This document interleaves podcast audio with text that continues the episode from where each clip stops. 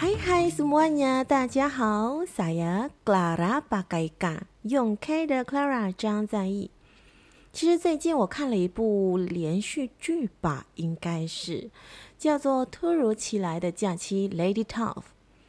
这部网剧呢，讲述一个三十岁女孩，因为从小到大相依为命的母亲突然去世，从而她开始了没有母亲在身边的新生活，但是不适应、纠结。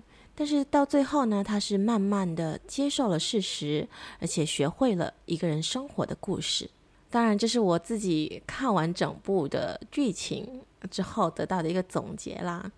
那看的过程中，也难免会因为故事的情节有了一些感触。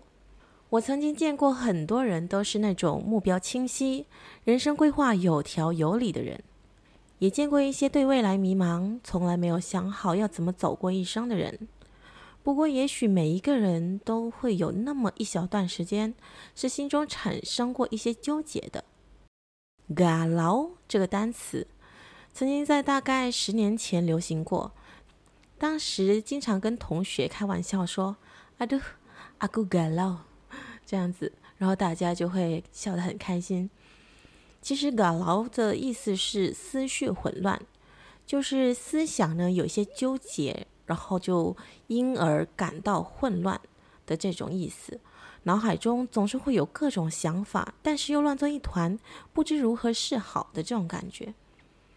让人纠结的事情有很多，比如寻求自由的人喜欢一个人潇洒的活着，但也会有一丝丝期待能够见到一个未来与自己相伴一生的人。